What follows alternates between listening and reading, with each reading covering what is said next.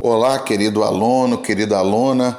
Mais uma vez, professor Cadu passando por aqui para saber como é que você está, como é que estão os seus estudos. Vamos lembrar de alguns detalhes da nossa caminhada? Vamos lembrar o que seria o valor absoluto. Valor absoluto é o valor do algarismo independente da posição que ele ocupa no número. Então, o valor do algarismo será o próprio valor. O valor relativo vai depender da posição que ele ocupa no número. Vamos citar um exemplo?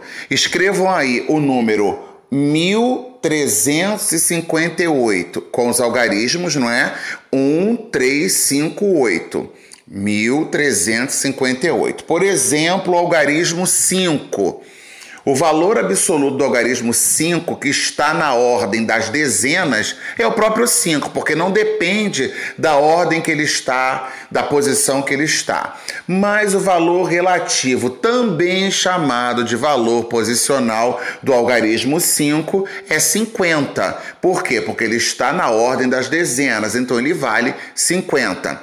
Por exemplo, o algarismo 3 o valor absoluto do algarismo 3, apesar dele estar na ordem da centena, ele continua tendo valor absoluto 3. Não depende da posição que ele está ocupando. Mas o valor posicional ou relativo, esse sim depende da posição. Como o 3 está na posição das centenas, então ele vale 300. Deu para lembrar? Vamos lembrar um pouquinho das ideias da adição e das ideias da subtração? Vamos falar da adição. Vamos falar da primeira ideia da adição, a ideia de juntar. Vou dar exemplos com figurinhas que fica mais fácil. Você possui 10 figurinhas e o seu colega possui 20 figurinhas. Quantas figurinhas vocês possuem juntos? É só você somar o 10 que você possui mais 20 que o seu colega possui, totalizando 30 figurinhas. É a ideia de juntar. Uma outra ideia da adição é acrescentar.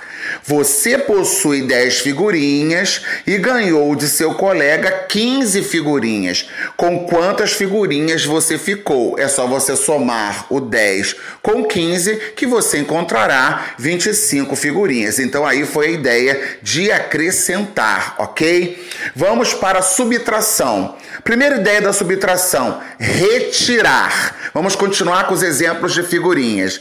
Você tem 20 figurinhas e sem querer perdeu 10 figurinhas. Com quantas figurinhas você ficou? Aí você vai diminuir do 20, o 10, né? 20 menos 10 igual a 10. Você ficou com 10 figurinhas. Essa é a ideia de retirar. Uma outra ideia da subtração é completar. Vamos lá. Um álbum completo tem 50 figurinhas. Você já possui 20 figurinhas.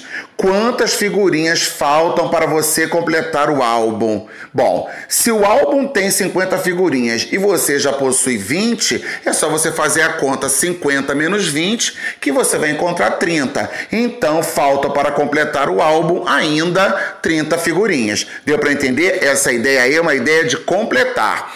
E existe a ideia da comparação. Como por exemplo, vamos supor que você tem 30 figurinhas e o seu colega tem 20. Eu te faço duas perguntas. Quantas figurinhas você tem a mais que o seu colega? E quantas figurinhas seu colega tem a menos que você?